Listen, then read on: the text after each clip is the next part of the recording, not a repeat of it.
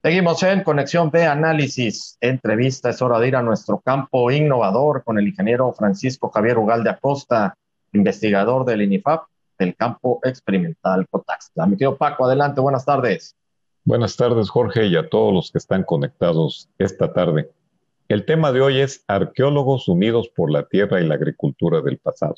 Escogí este tema, pues estamos en el mes de la patria y tiene algo que ver, pues siempre con la cultura, el cultivo de maíz. Jorge, en algún momento comenté sobre este hallazgo de nivel mundial y hoy lo vamos a incluir con mayor información. Este, traté de conseguir detalles de la vida de la gente que participó en este hallazgo de la cuna del maíz y de la agricultura como tal y la conocemos, siempre tuvo que haber un principio. Esta historia comienza con la intervención de dos personajes. Primero, el arqueólogo etnobotánico Richard Stockton Magnix, llamado Scotty. Él nació en 1918 en Nueva York y también de un arqueólogo mexicano, Ángel García Cut, nacido en 1937 en Teotitlán del Camino, Oaxaca. Siendo el tiempo y el pasado agrícola mexicano lo que los unió en 1961 en un gran proyecto arqueológico. Manix, arqueólogo de la Universidad de Chicago y entre otras cosas campeón de box en Chicago, realiza excavaciones arqueológicas en Estados Unidos, China, Perú, Honduras y otros sitios, por lo cual se le considera el Indiana Jones de la arqueología, porque entre otras cosas tuvo que pelear con osos, se lo arrastró ríos, bueno, pasó por muchas aventuras por eso así se le conoce. Antes de contar esta historia, considerada como el más importante hallazgo a nivel mundial, debo decirle que los arqueólogos suponían que la agricultura del maíz en Mesoamérica no se había practicado antes de los mil años de la era cristiana, lo cual después se comprobó que era más antigua. En 1949 llega a México Magnitz, al sur de Tamaulipas, en la, cuenca, en la cueva llamada La Perra, y también en Pánuco, Veracruz, para tratar de descifrar el misterio del origen de la agricultura en México, encontrando restos fósiles de maíz de la raza Naxtel. Y también encontró casas construidas de adobe que indicaban cierta actividad de que esas culturas ya se asentaban. Esto más o menos consideran como el 2500 años antes de Cristo. En 1955, animado por el botánico Paul Malkelford, director de Historia Natural de la Universidad de Harvard, y que en ese entonces era asesor de la Fundación Rockefeller aquí en el campo Cotazla, en Veracruz, les sugirió que debería iniciar la búsqueda de esos maíces prehistóricos o de ese sedentarismo de las culturas en lugares de clima seco y cadenas montañosas que ofrecieran protección como las cuevas y cerca de zonas con aguas superficiales.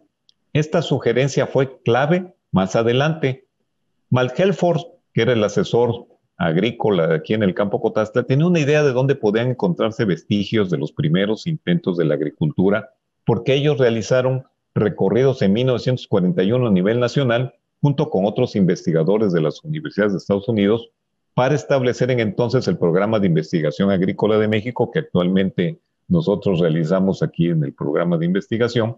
Y entonces tenía una idea y por eso le sugirió a McNeese que también era becado de la, de la Fundación Rockefeller.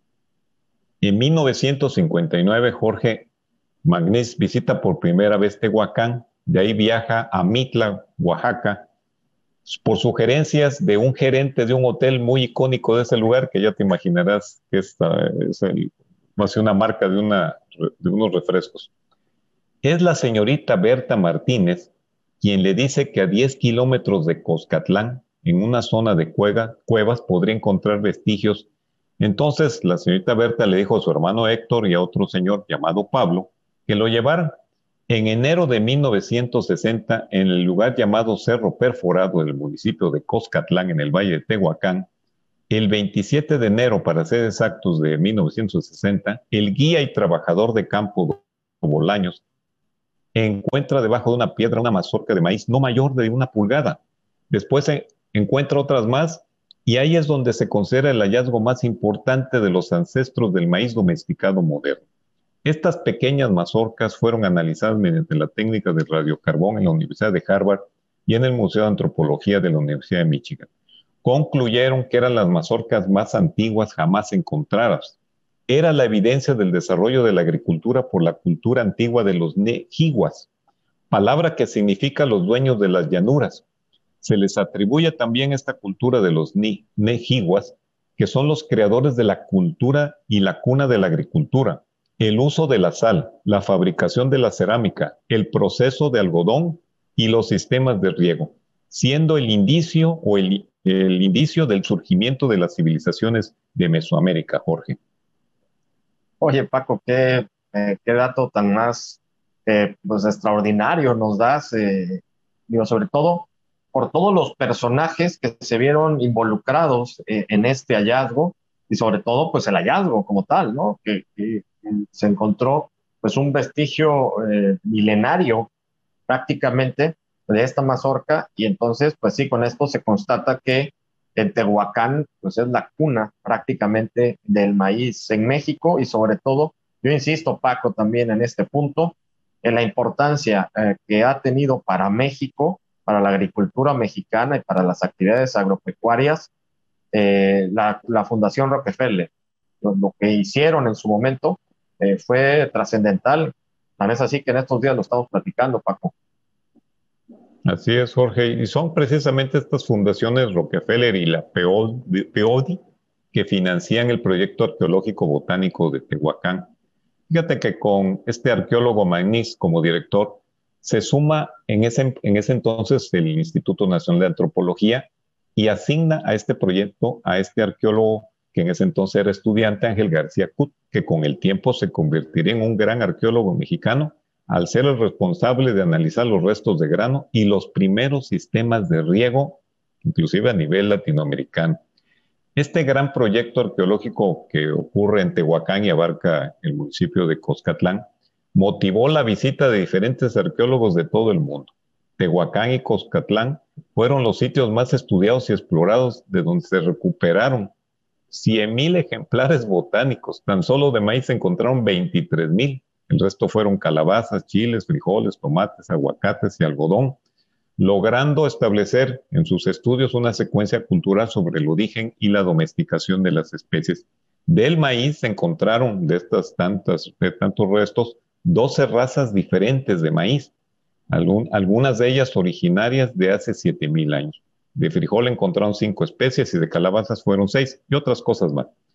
Casi todo lo que sabemos sobre los orígenes de la agricultura, del maíz primitivo y la vida sedentaria de los habitantes antiguos es esa, ese encuentro que se dio entre estos dos arqueólogos, Magnit y Kut, y todos los mexicanos que participaron que dieron luz al pasado de esta agrocultura milenaria. Magnit reconoció que en Tehuacán y Coscatlán pasó la, lo mejor de su vida, el indestructible Scotty fallece a los 82 años en enero del 2001, trabajando en un proyecto de Belice, y en Tehuacán erigieron una estatua en su memoria por la gran labor de colocar a Tehuacán en el plano internacional. En el caso de Ángel García Cut, por su labor en 2014, el Instituto Nacional de Antropología y la Universidad Popular Autónoma de Puebla crearon una cátedra que lleva su nombre. Además, recibió la medalla UNESCO. García Cut fallece a los 79 años en el enero del 2017.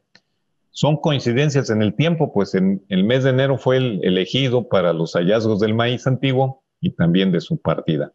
Jorge, hoy nos escuchan a través de la plataforma de conexión autoridades municipales, habitantes y familiares de las personas que participaron en las exploraciones en Coscatlán.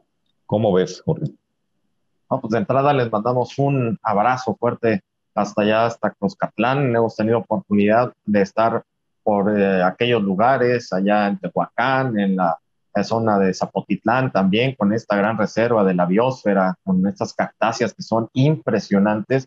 Y qué bueno que estos hallazgos pues hayan dado aquí en México y sobre todo eh, en esta región donde eh, sí tengo, tengo, que reconocer la gente es, es, es sumamente, sumamente amable y y bueno, pues eh, mi respeto, sobre todo mi reconocimiento también para ti, Paco, que nos traes estas fascinantes historias. Pues sí, Jorge, y actualmente estamos nuevamente haciendo la conexión con ellos. Ya tiene ya semilla de frijol que acabamos de mandar para allá. y volvemos a tener estar conectados con el origen de la agricultura y bueno, concluyo arqueólogos siempre conectados a la tierra y hoy reunidos en algún otro lugar que nos legaron el rumbo de esta agricultura, importante siempre recordar. Buenas agrotardes. Igualmente, muchísimas gracias a el ingeniero Francisco Javier Ugal de Acosta, investigador del INIFAP del campo experimental Cotaxtla en nuestro campo innovador. Vamos al corte, volvemos.